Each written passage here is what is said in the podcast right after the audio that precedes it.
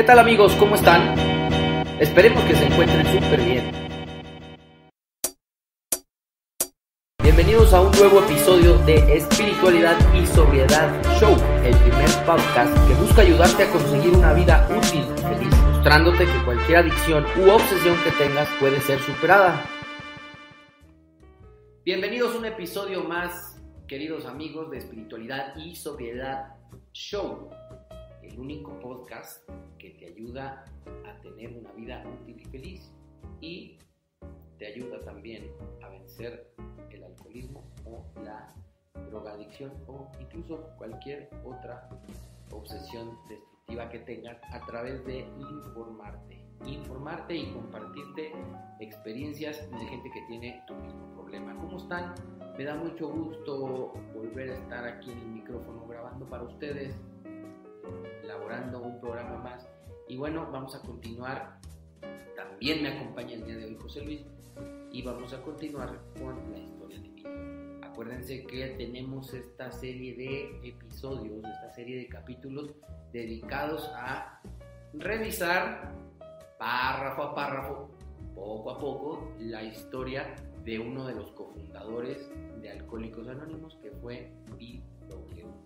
Y bueno, para ya no gastar más tiempo en presentaciones, vámonos a lo que sigue, vámonos a empezar con el programa de hoy. Bienvenidos. Y amigos, pues vamos a empezar con el episodio de hoy.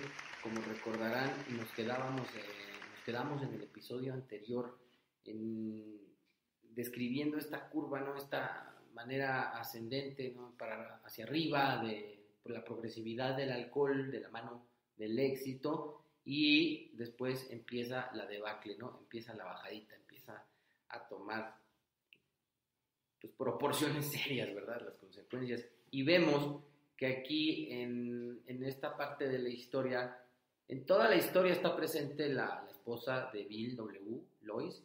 Sin embargo, en esta parte ya empieza a tomar una, un rol, una participación más activa dentro de la historia. ¿no? Y lo vemos así porque, como saben, este programa también está dirigido a la gente que, a los familiares, a la pareja del alcohólico, a la gente que lo rodea, desde el punto de vista de la codependencia. Entonces empezamos a ver aquí la participación de ella al beneficiarse de la, la cuestión, el aumento en, el tema económico, ¿verdad? En, cuanto a, dice el, historia, que había habido algunos episodios en el que terminaban en pleito eh, y que había escenas desagradables en su suntuoso departamento. Entonces ahí te habla también de que pues ya habían adquirido un departamento caro, vivían en un lugar, en una posición acomodada, tenían una posición económica más arriba del promedio y empezaron a tener algunos beneficios económicos. Éxito de la mano del alcoholismo, ¿no? Y ella viéndose beneficiada también de estos éxitos. ¿Cómo ves tú esta parte de, de y cómo participa Lois aquí, José Luis? Amigas y amigos, dos cosas aquí que, que, que quiero acotar. Habla bien de que ya se había convertido en un lobo solitario. O sea, ya empezaba él a beber solo porque mucha gente ya no compartía mucho el estar eh, bebiendo en una mesa con una persona que perdía el control, que se picaba, pues igual que lo hice yo, igual que lo hiciste tú. Sí. Segundo punto, acotar muy rápido. Hablan de suntuosidad. Para aquel que todavía sigue pensando que el alcohólico es el que está tirado en el puente, no. Aquí habla de suntuoso departamento. O sea, había comodidades muy por arriba del promedio. Si yo mal no recuerdo, Bill, cuando habla de suntuoso departamento, habla de uno ubicado en la Quinta Avenida en Nueva York, que era de las zonas y creo que sigue siendo de las más exclusivas que puede haber. Entonces, pongan esto en perspectiva. Un provinciano que llega a la ciudad más importante de Estados Unidos, donde se maneja todo el dinero del mundo, y allí empieza a triunfar. que alguien en ese momento le dijera alcohólico es una de las peores ofensas que se le puede hacer. Entonces, si tratamos de ver esto y siendo un poco mal pensados, pues obviamente las discusiones eran por la manera de beber de Bill W que ya su esposa expresaba detectar. Igual que muchos de nosotros, pues a lo mejor fue la novia, a lo mejor fueron los papás, a lo mejor fueron los hijos que nos dijeron, oye, ya estás tomando demasiado, pero también están recibiendo beneficios, porque en ese momento, pues alguna persona con información cuerda dice, me voy, pero nuestros amados compañeros de viaje, pues no se van, con la ilusión de que algún día vamos a cambiar. Exactamente, con la ilusión de que con su amor y sus cuidados vamos a cambiar. Entonces, más adelante lo vamos a ver con más claridad, más adelante vamos a volver a tocar este tema. Y acuérdense, pues el programa está dirigido también para, para personas codependientes. Bueno, y bueno, para continuar con la historia, le voy a continuar la lectura casi al final de la página 3. Dice así, voy empiezo la cita. En 1929 contraje la fiebre del golf. Inmediatamente nos fuimos al campo, mi esposa a aplaudirme y yo a superar a Walter Hagen. Pero el licor me ganó antes de que pudiera alcanzar a Walter. Empecé a estar tembloroso por las mañanas. El golf me permitía beber todos los días y todas las noches. Me causaba satisfacción pasear por el exclusivo campo de golf que tanto admiraba de muchacho, luciendo la impecable tez tostada que suelen tener los caballeros acomodados. El banquero local observaba con divertido escepticismo el movimiento de cheques grandes.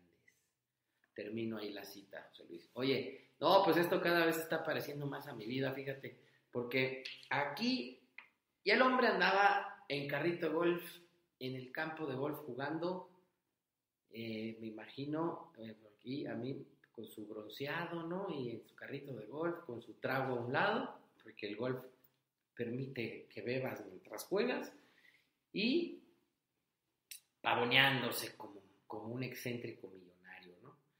Este, y bueno, tal vez en mi caso no hubo golf, pero sí hubo un aumento en digamos, lugares más caros, restaurantes más, prestigiosos, más caros, eh, viajes, tal vez, no, no te, repito, no jugué golf, pero sí vestía con ropa más elegante, usaba relojes finos, usaba vehículos caros, de marcas premium, ¿no? El éxito continuaba su, escalada iba hacia arriba, nada más que si se fijan, ya no bebía como en párrafos anteriores todos los días y casi todas las noches, ahora dice bebía todos los días y todas las noches. Ya tenía días enteros de no parar de beber.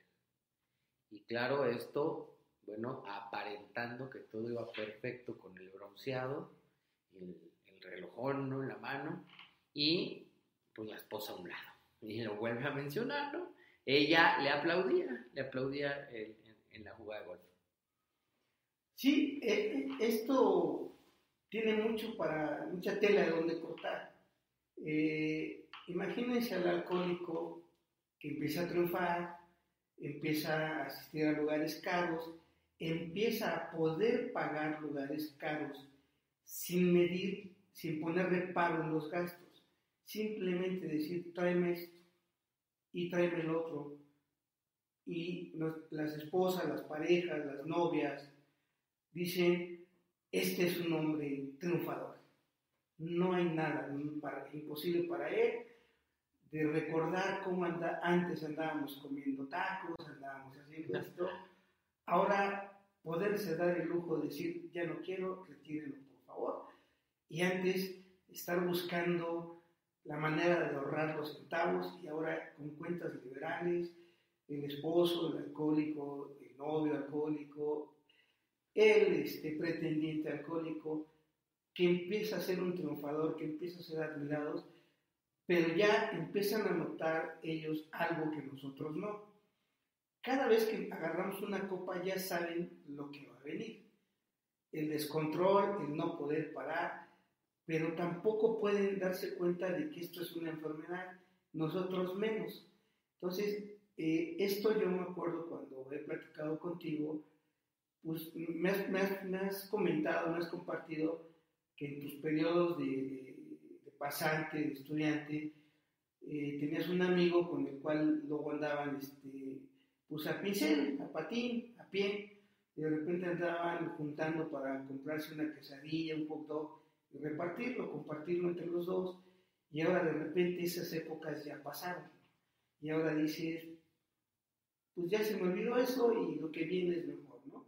Además, eh, lo que tú comentabas, hay lugares, hay fácil acceso a lugares muy exclusivos, a tener muy buenos coches, a tener muy buenos relojes, pues en ese momento, pues ¿cuál enfermedad vamos a tener? En nuestra cabeza no cabe. Es, esa es la parte, amigas, amigos, que es donde es más difícil que el adicto pueda entender que tiene un problema y es donde los problemas domésticos se empiezan a acumular. Pero, ojo, no hay nada que un buen fajo de dinero, una buena tarjeta de crédito no solucione. Y es donde cae la trampa el alcohólico, tú lo decías hace rato, de decir que éramos alcohólicos funcionales. Es una de las trampas más peligrosas de esto. Sí, y viene de la mano también del despilfarro ya después, ¿no? Porque empiezas a ganar dinero, empiezas a, a sentirte realmente exitoso, se te empieza a acumular la soberbia, no hay imposibles para ti, ganas buen dinero y así como lo ganas lo vas despilfarrando. ¿no? Y esto a mí me refleja mucho eh, la parte donde dice el último, los últimos renglones, donde dice que el banquero local observaba con divertido escepticismo el movimiento de cheques grandes, como diciendo el banquero que de verdad, ¿de dónde irá a sacar después ese dinero este hombre, no? O tan rápido lo ganó, tan rápido lo va a perder, y se divertía viendo la resta y la resta y la resta en el saldo. Eh, cosa que, bueno, a mí me sucedió, me sucedió y muchas veces porque, pues, también coinciden muchas historias con la mía. ¿Cuántas veces ni siquiera sabías cuánto pagabas de cuenta? O traías un fajo de dinero, te habías ganado una cantidad de dinero y al, día siguiente amanecías con un billete de 100 pesos o 50 pesos, ¿no? Después de haber traído 20 mil o 50 mil pesos en la bolsa, ¿no? ¿Y dónde quedaron? Y esto se repetía constantemente. Pero, como tú dices, pues, todo es minimizado por el gran auge exitoso que viene en, el ejercicio de la profesión o en el trabajo que tengas, ¿no? Y es cuestión de volver a repasar la historia de cada quien y volvernos al pasado y decir, ah, caray, generalmente pasa y pasa mucho. A mí me sucedió igual, nada más que en, caso mío no fue el banquero, eran mis amigos los que se reían sábado y domingo, pues de ver cómo sacaba yo el, acordeón de tarjetas y veían cómo yo empezaba a pagar sin miedo. Y, muchos se reían y me decían, guarda para el lunes. Y sí, efectivamente, el lunes ya no tenía ni para mi pasaje para irme a la oficina. y mis amigos pues se divertían diciendo, ahora, ¿en qué te lo vas a gastar? Te lo vas a gastar en whisky, te lo vas a comprar en, caguamas, te lo vas a comprar en ron caro, y se divertían, porque ellos pues, recibían los beneficios, o sea, ellos echaban dos, tres, no gastaban, y el otro día traían su dinero intacto, y yo no. Sí, esto viene totalmente de la mano. Y ven cómo en, esta misma corriente que estamos llevando, cómo vamos encontrando más y más y más similitudes. Y es una historia que se repite una y otra y otra y otra vez en el alcohólico, en el adicto, y también en la pareja, en la novia, en la esposa, en los papás, en los hermanos de los alcohólicos y adictos, ¿no? cómo van viendo que el crecimiento eh, profesional o en el trabajo o el éxito va para arriba y van justificando otro tipo de conductas. Y le restan importancia a los síntomas cada vez más evidentes del alcoholismo, ¿no? Y José Luis, si estás de acuerdo, le voy a continuar la lectura. Eh, es, es, el segundo párrafo de la página 4. Dice, comienzo la lectura. En octubre de 1929 se derrumbó repentinamente el mercado de valores de Nueva York. Después de uno de esos días infernales, me fui tambaleando del bar de un hotel a la oficina de un corredor de bolsa. Eran las ocho, cinco horas después del cierre del mercado de valores. El indicador de cotizaciones todavía matraqueaba. Azorado, vi una pulgada de la cintilla con la inscripción XYZ-32. En la mañana estaba a 52. Estaba arruinado y muchos de mis amigos también. Los periódicos daban las noticias de individuos que saltaban de las distintas torres de Wall Street. Eso me repugnó. Yo no saltaría. Regresé al bar. Mis amigos habían perdido varios millones. ¿De qué me preocupaba yo? Mañana sería otro día. Mientras bebía, la antigua y fiera determinación de triunfar se apoderó de mí nuevamente. Fin de la cita. Vámonos. Ahora sí creo, José Luis, salvo lo que tú me digas, que vienen las cuestiones del sufrimiento, empieza aquí el sufrimiento. Y aquí, si en, si en las partes anteriores de la historia nos identificamos, creo que aquí ya no hay duda en que la profesión que tengas, el nivel que tengas o la edad que tengas, creo que aquí vamos a empezar a identificarnos bastante macizo. Amigas, amigos, aquí hay que ver las cosas que están escondidas entre líneas. Yo a lo largo de, de mi estancia en Alcohólicos Anónimos me he encontrado mucha gente que interpreta esto muy en su caso personal, como decimos. Yo no voy a juzgar si está bien o está mal. Aquí vuelve a entrar la figura del padrino. Y aquí el padrino nos tiene que enseñar a ver el fondo de este párrafo, porque aquí la cosa ya está muy, pero muy fuerte. Primero, Bill ya estaba bebiendo desde la mañana. Viene una catástrofe financiera y él se da cuenta de ella cuando ya estaba borracho. Ojo, ya estaba borracho. ¿Cuántos de nosotros, al estar bebiendo, al estar borrachos, nos enteramos de que un negocio, un proyecto que teníamos entre manos, se cayó? Y como estamos borrachos, estamos alcoholizados, decimos, ya la chingada esto, ¿no? Me voy a encontrar cosas mejores. Ya empezó el alcohol a hacer estragos muy fuertes en nuestros juicios. Bill W., cuando se entera de que varias gente se empezó a suicidar, le sucedió lo que a muchos de nosotros cuando estamos borrachos. Empezamos a decir que la gente es cobarde y nos da juntarnos con ellos. Y borrachos, vuelven nosotros esas ganas fuertes de triunfar. Vienen esas ganas de decir, mañana me Ahorita, mientras tanto, lo más es seguir perros. Esto es lo que nos enseña un buen padrino. Cómo cuando estamos borrachos no medimos consecuencias, no medimos los alcances de nuestros errores y los de los demás nos dan asco y nos hace sentir un poco superior.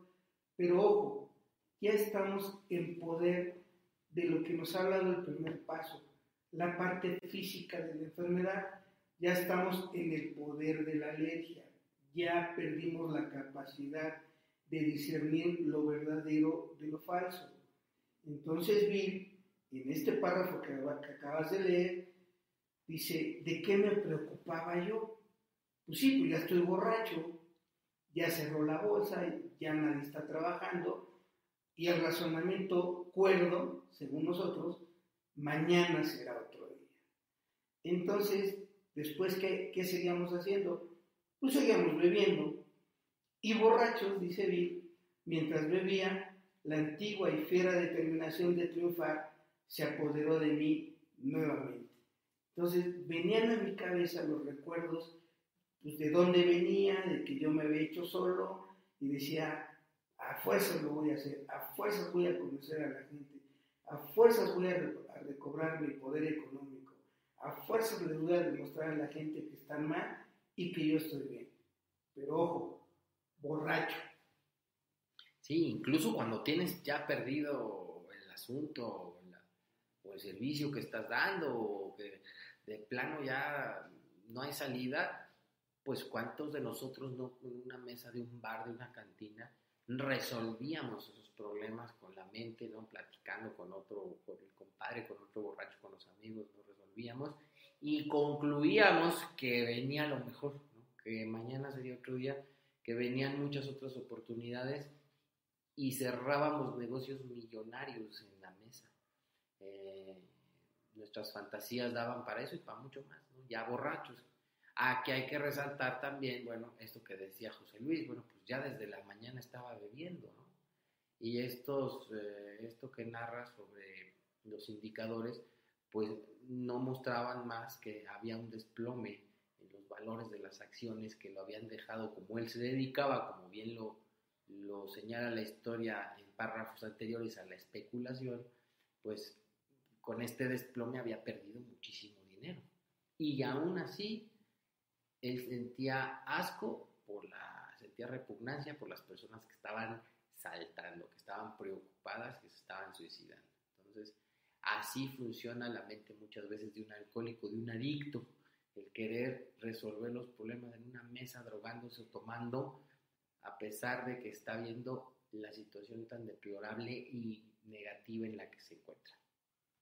Sí, insisto, una buena guía es indispensable en esta parte de la vida de Bill W. Porque pongámonos por un momento a recordar nuestras propias historias. Y todos en algún punto vimos cómo nuestros sueños estaban derrumbando. Pero borrachos creíamos que lo íbamos a volver a hacer y esta vez con mejor que, antes.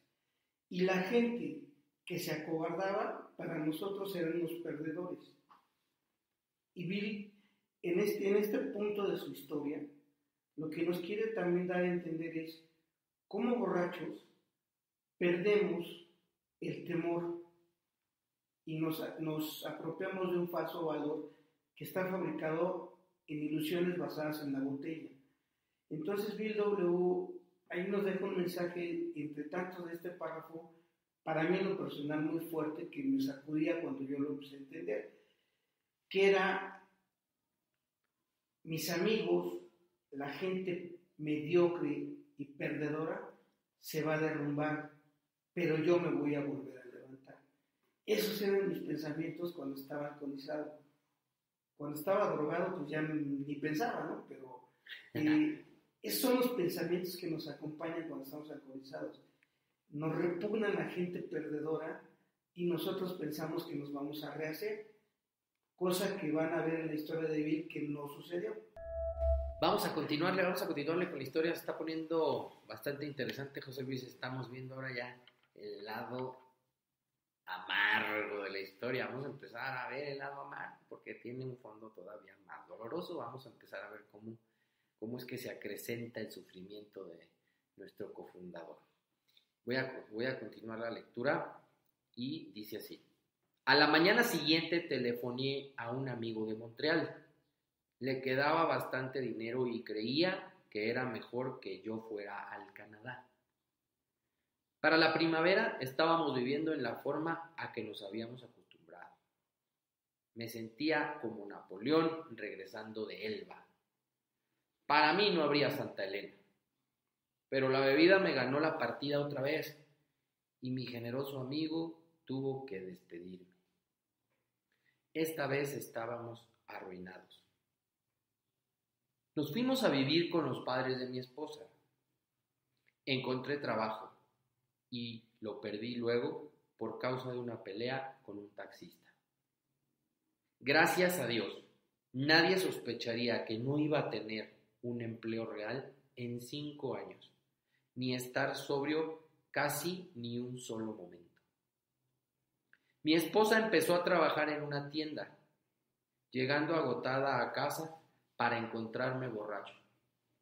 En los círculos de la bolsa se llegó a considerarme como un allegado indeseable. Fin de la cita. Vuelve, después de, sus eh, ínfulas ahí de triunfador que tenía eh, en la cantina, en el bar, vuelve a intentarlo. Se vuelve a dar un chance, nuevamente confiando plenamente en sus capacidades y en su gran inteligencia, se vuelve a montar en el macho y vuelve a decir, vámonos para adelante, yo voy a salir adelante y se mueve a Canadá, ¿no?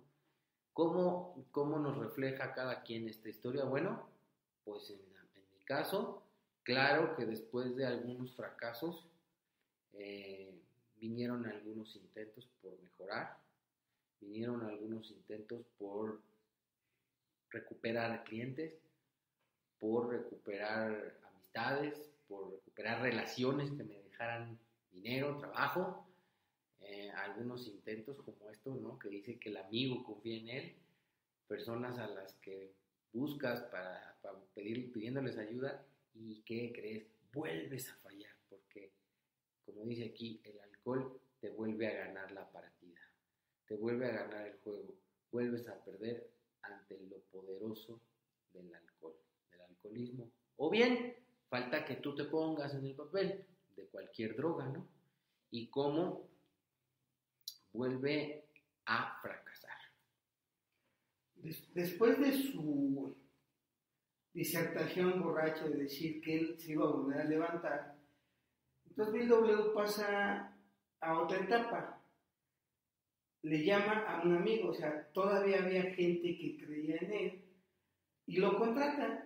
¿A cuántos de nosotros no nos pasó?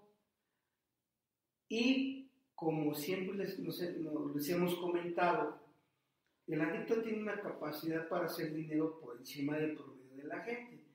Entonces Bill vuelve a hacer dinero y dice que él y su esposa volvieron a vivir como estaban acostumbrados, o sea, con suntuosidad, con gastos liberales. Y pues la vanidad de un adicto dice, ya ven, estaban equivocados. Qué asco me dan los perdedores. Yo no voy a volver a fracasar como Napoleón. No me va a pasar. ¿Cuántos de nosotros pensamos y nos ocurrió esto? Ojo, vuelvo a recordar lo que hablamos en capítulos anteriores. Bill siempre nos enseña los puntos de nuestro historial hasta los cuales nos podemos identificar y muchos de los cuales la mayoría de nosotros vamos a decir, yo no he vivido eso. Ojo, si sigues, lo vas a vivir. Entonces, hasta aquí Bill nos ha dicho que ya empezaba a beber muy fuerte, perdió lo que tenía, buscó amigos y se volvió a rehacer económicamente.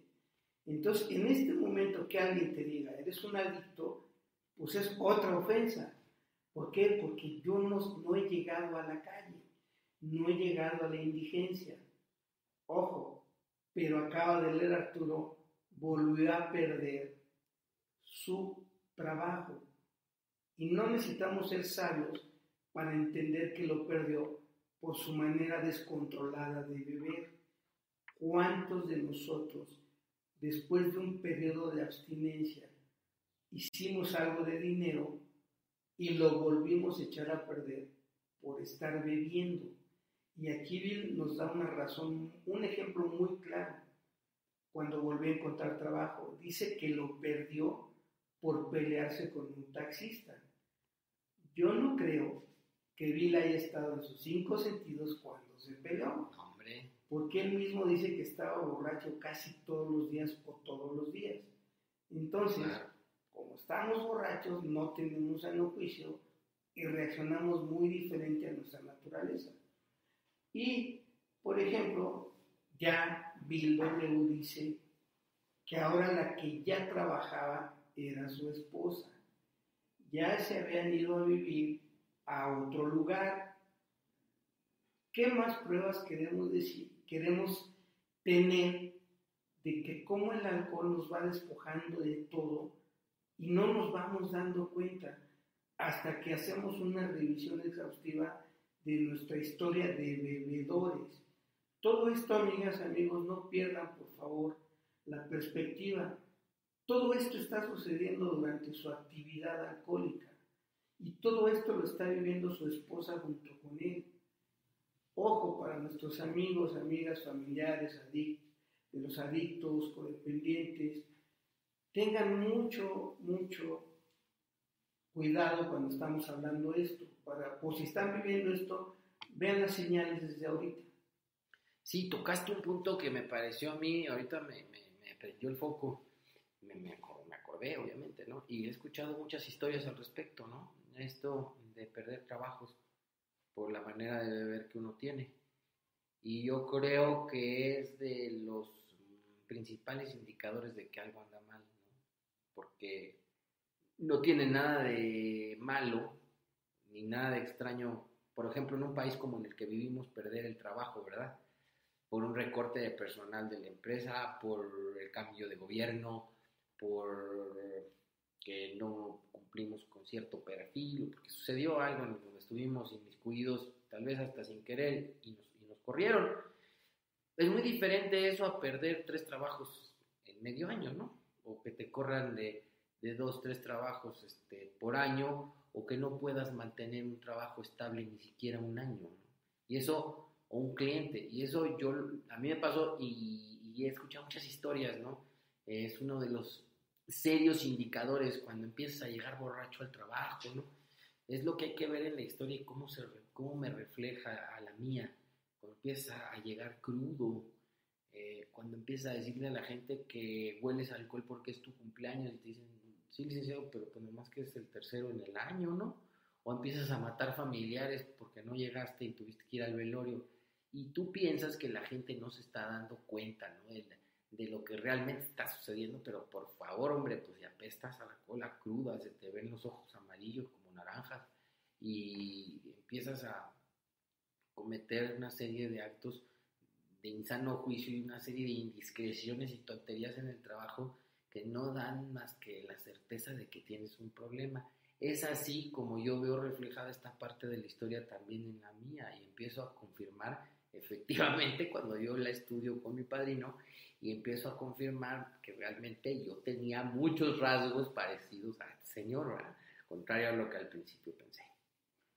Miren amigos, eh, lo último que leyó Arturo dice, los círculos de la bolsa se llegó a considerarme como una llegada indeseable. Vamos a regresarnos un poquito atrás en la historia de Bill. A él sus ideas las seguían mucha gente y ganaban dinero. ¿Cómo hoy se dio el vuelco y de ser una persona seguida, hoy era una persona que no era bien recibida en los círculos donde antes brillaba. ¿Cuántas veces nos pasó a nosotros que donde antes nos alababan, hoy ni nos invitaban? Sí, hombre. Claro. Eh, o que te conviertes en apestado, ¿no? O que ya nadie quiere. Bueno, también porque pues, a poco no eras de los que hacían los chistecitos más pesados, te ponías de irrespetuoso y de faltoso con las mujeres, ¿no? Eh, o terminabas este, haciendo cosas pues ya sin moral alguna, ¿no? Sin, freno alguno, ¿no? Haciéndote pipí ahí en la cocina del, del, dueño de la casa o en la planta, ¿no? Nada más que la planta estaba en la sala, ¿no? Entonces, pues ahí empiezan a, la gente empieza a sacarte la vuelta y como decimos, ¿no? A, ya no, no ser requerido fiestas, decimos acá en México y decimos nosotros muy seguido, no fui requerido a la fiesta. ¿Por qué? Pues porque ya te vas dando a conocer, ya te van conociendo la gente como eres. Otro aspecto para subrayar en mi historia que se refleja cual espejo con la de este señor. Exactamente. ¿Por qué también aparte éramos indeseables? Porque cuántas veces llegábamos a una cita de negocios apestando alcohol. ¿Cuántas veces íbamos, teníamos que atender un asunto en alguna oficina de gobierno y no llegábamos, bueno, no llegaba yo porque estaba durmiendo la mona, o porque estaba en la cantina, o porque estaba en la cervecería, y ya borracho, pues dices, hay mañana, ¿no?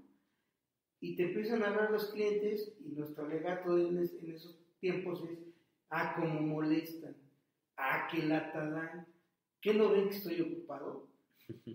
Y pues, ¿cuál ocupado? Pues está entretenido emborrachándome. Y pues uno deja de, uno se vuelve indeseable en, muchos lados y obviamente pues, se va corriendo la voz.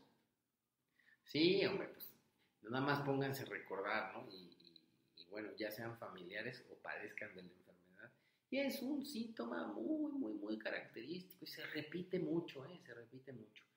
Eh, incluso cuando hablamos de esto en las juntas y que nos toca recordarle a algún nuevo, a alguna persona parte de nuestro historial y se ve reflejada, empiezan como a sentir que se le eriza todos los vellitos del cuerpo, ¿no? Y bueno, vamos a continuar porque viene otra parte también bastante, bastante profunda aquí en el sufrimiento de este señor. Voy a continuar la lectura. Ya vamos en la página 5, vamos a empezar el segundo párrafo que está muy pegadito al inicio de la página y dice, el licor dejó de ser un lujo se convirtió en una necesidad. Mi dosis cotidiana era de dos o tres botellas de ginebra de fabricación casera. En ocasiones, alguna pequeña operación me dejaba unos cientos de dólares con los que pagaba mis deudas en bares y tiendas de comestibles. Esta situación se prolongaba indefinidamente y empecé a despertar tremendamente tembloroso.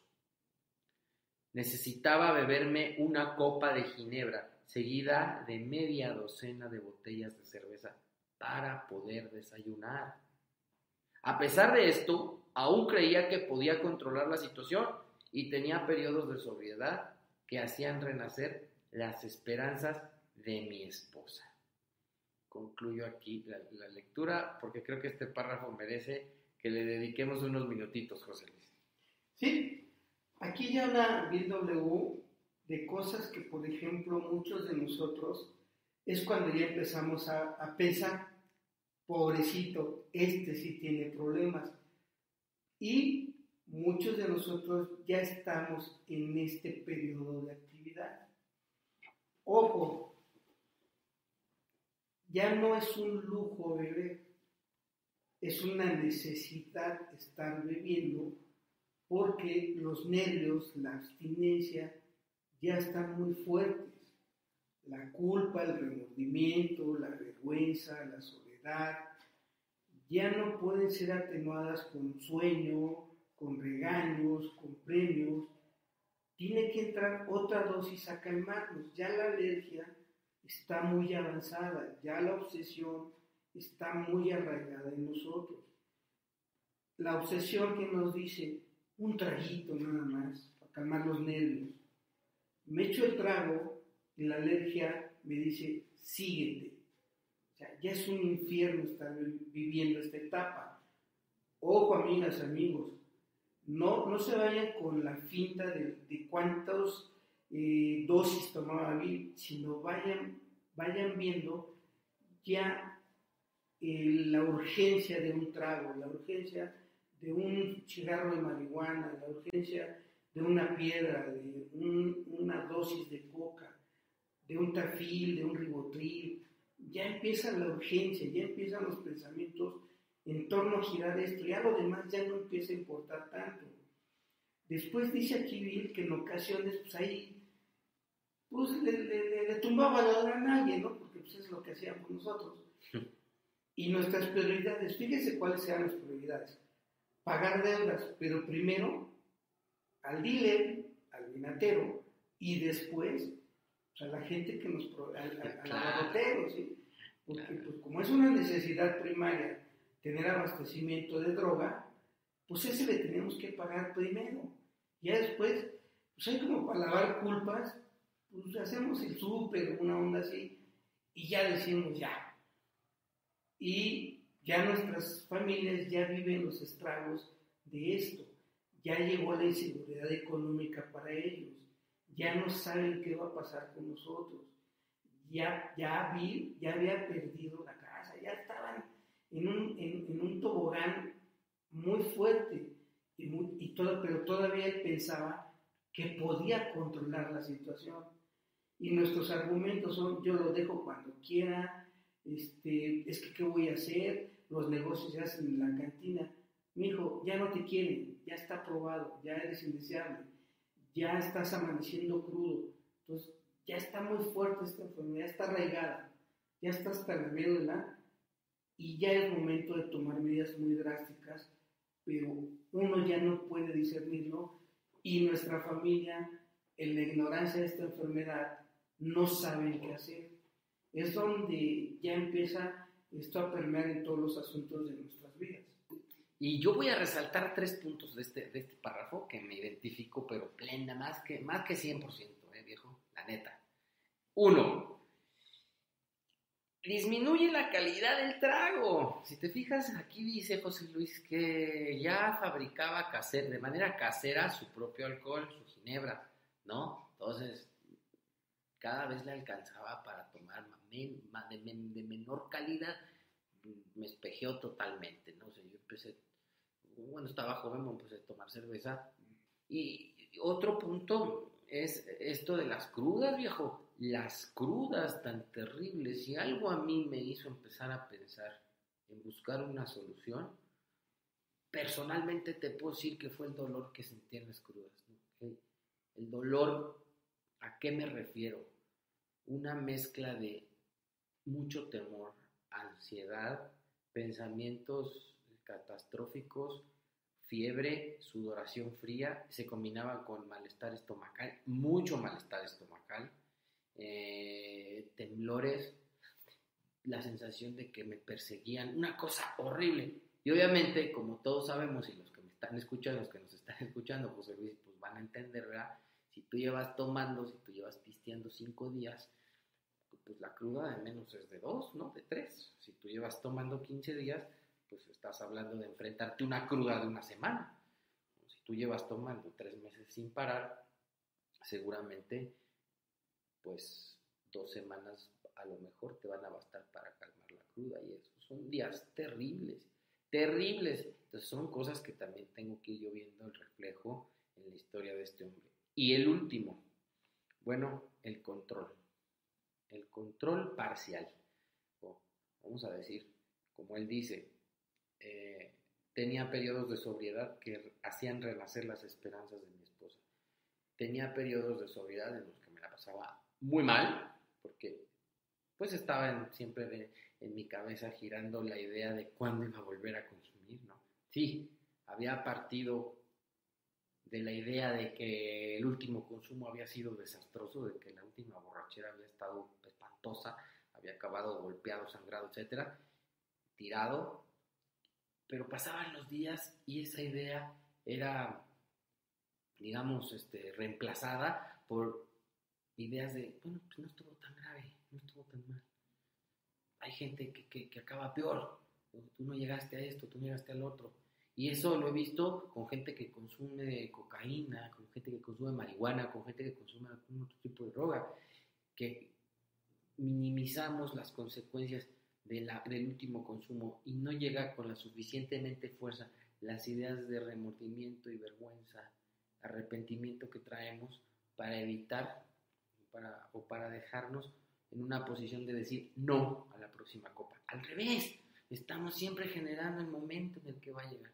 Y como ya estuvimos abstemios un lapso breve, aunque sea de una semana, tres días, quince días, pues como que tomamos siempre ese, ese poder, ¿no? Es decir, ese falso poder decir, no, pues ya ves, sí puedes, ¿no? Y, muchas veces, incluso, y aquí viéndolo, José Luis, desde el punto de vista de codependencia, la pareja coopera para que esos periodos de abstinencia adquieran más fuerza, más poder en la mente del alcohólico, porque la propia esposa es la que te dice muchas veces, oye, ya ves cómo sí puedes, ya ves cómo ya estuviste 15 días, ya ves cómo un mes sí estuviste sin drogarte, sin beber, qué bonito te ves. Mi mamá me decía mucho, José Luis, qué bonito te ves, hijito, cuando no tomas.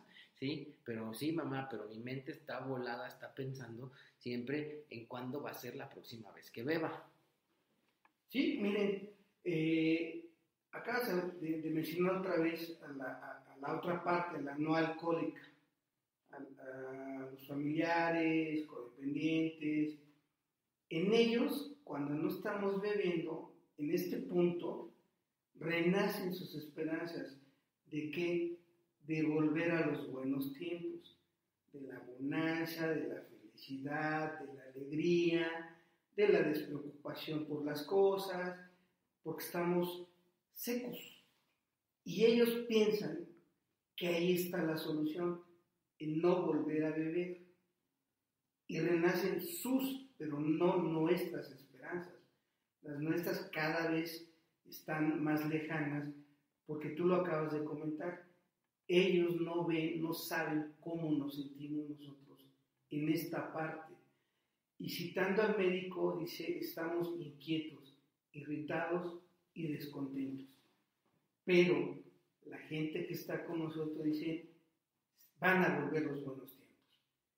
Como ya llegamos temprano, ya empezamos a buscar trabajito, ya nos bañamos, ya nos empezamos a, a tratar de vestir bien, ya empezamos a hablarle a gente para que nos eche la mano, algunos nos contestan, pues obviamente la fantasía de que esto otra vez va para arriba, y lo más tierno de todo, le dan gracias a Dios de que ya retomamos el buen camino. Ternuritos, de veras. Qué tierno es eso. Voy a continuar la lectura en la página 5, en el párrafo que empieza paulatinamente. Empiezo a leer y dice, paulatinamente las cosas empeoraban. Tomó posesión de la casa el hipotecario. Murió mi suegra. Mi esposa y mi suegro enfermaron. En esos días se me presentó la oportunidad de un negocio prometedor. Las acciones estaban en el punto más bajo 1932 y de alguna manera yo había formado un grupo de compradores. Mi participación en las utilidades sería ventajosa, pero entonces emprendí una borrachera tremenda y esa oportunidad se esfumó. Fin de la cita. Aquí seguimos viendo cómo eh, empeoran las circunstancias en su vida, siguen empeorando, se agravan por, eventos naturales de pérdidas de seres, de seres queridos, de seres cercanos, pero también las cuestiones de negocio la cosa va para abajo. José Luis, ¿cómo ves tú? Sí, miren, Bill W no dice que fue de golpe. Ya con todo lo que venimos platicando, vean, las cosas ya estaban muy mal, muy negras, muy tenebrosas, pero todavía había más cuesta abajo. Y ahora dice Bill, paulatinamente, o sea, poco a poco, ahora las cosas van empeorando. Y pone un ejemplo. Tomó posesión de la casa del hipotecario. No se necesita ser un sabio para entender que pues se la quitaron por falta de pago, ¿verdad? Claro. Y el pago no se daba pues, porque Bill permanecía la mayoría del tiempo borracho o tratando de conseguir más alcohol tratando de ver cómo se recuperaba. Y, algún, y aquí si vemos un poquito el párrafo anterior, llega una de las trampas más hermosas de la adicción, el periodo de sobriedad que hace renacer las esperanzas de nuestra gente cercana y que dice, ya ves cómo eres bien trabajador cuando no bebes. Y empieza esa idea de que la abstinencia va a ser que nos recuperemos, pero no estoy hablando en el término económico, sino en el término de que vamos a recuperar el control que algún día pudimos haber tenido en nuestro consumo. Esa es la gran fantasía del adicto también. Y después dice que su suegra murió. Ojo, aquí vamos a poner en contexto las cosas. La suegra era un protector la suegra era un proveedor y sobre todo era un apoyo moral para su esposa y la perdieron. En el cuarto, en el cuarto paso, Bill dice que para esta persona débil, sus protectores huyen o mueren y su destino es quedarse solos y desamparados. Aquí vamos a suponer que Bill no sintió eso, pero su esposa sí, porque ya no tenía un esposo, tenía un niño a quien proteger y su protectora de ella había muerto. Y después de eso, para seguir empeorando, dice que su esposa y su otro protector de su esposa se enfermaron y con la angustia de cómo le va a hacer, ¿qué creen que haya pasado? ¿Que paró de beber o que siguió bebiendo ahora más fuerte? Porque nosotros sin fuerza interna, pues la única manera que tenemos de lidiar con los problemas es con un nuevo consumo. Esto es para que muchos de nosotros nos demos cuenta de cómo las cosas ya están totalmente fuera de control. Sí, y a mí eh, en esta parte, en este párrafo, me llama mucho la atención la manera en que del, piso se levanta y vuelve a formar ahí un grupo de compradores para hacer otro negocio, ¿no? Como muchas veces este, yo lo, lo pude hacer, ¿no? Dentro de, de todo pues el desorden de vida que yo tenía, en algún punto pues caía un cliente, ¿no? Caía algún asunto, caía algún negocio que te volvía a dar esperanzas, ¿no? Y te volvías a medio querer levantar, este, tal cual un boxeador se levanta mareado de, una combinación de uppercut con gancho izquierdo, derecho y recto, se levanta medio, todavía medio mareado, queriendo volver a la pelea y justo en el momento en que se iba a cerrar el negocio, volvías a agarrar otro borracherón que te volvía a dejar en la lona te conectaban otra vez con el jab, un izquierdo y derecho y suelo. Y yo muchas veces, muchas veces lo viví de esa manera. Eh, amigos que nos escuchan, a ustedes, aquí les pregunto, ¿a ustedes les pasó? ¿Saben de, de esto en su historia? ¿Les refleja? ¿Su familiar lo ha vivido? el familiar de ustedes cuando está a punto de cerrar el negocio, cuando hay una ocasión importante en su trabajo, en el día que no puede faltar, ese día pesca un borrachero, una borrachera loca y no va, no asiste, no está en condiciones de levantarse. Bueno, pues este es otro indicativo del problema y de su gravedad. ¿A dónde estaba ya la cosa? Y bueno, esto, pues este, nos pasa muy seguido a, los amigos. Amigas, amigos, voy a poner eh, esto un poco más en perspectiva para que vean la importancia de la historia de BW y cuando nos van a enseñar a ver entre líneas cómo está todo este asunto. Dice Bill W que en este punto se le presentó la, la, oportunidad de hacer un buen negocio. Y, los adictos somos muy especiales. Lo queremos resolver con dinero. Entonces, en ese momento, nuestra prioridad casi siempre es hacer dinero y en este momento se nos presenta una gran oportunidad de hacerlo, decimos, ya la hice. Entonces, volviendo a mi comentario, vamos a ver un poco el contexto. Bill en páginas anteriores nos ha enseñado en el programa que tenemos un talento para beber en el momento más inoportuno. Sí, como lo hemos leído. Ahora, si tenemos un buen guía, aquí nos da una idea del por qué agarramos la copa. Casi siempre es el temor a fracasar en estos asuntos, que la gente no se da cuenta que lo tenemos y decimos, no voy a poder, necesito un trago para darme valor.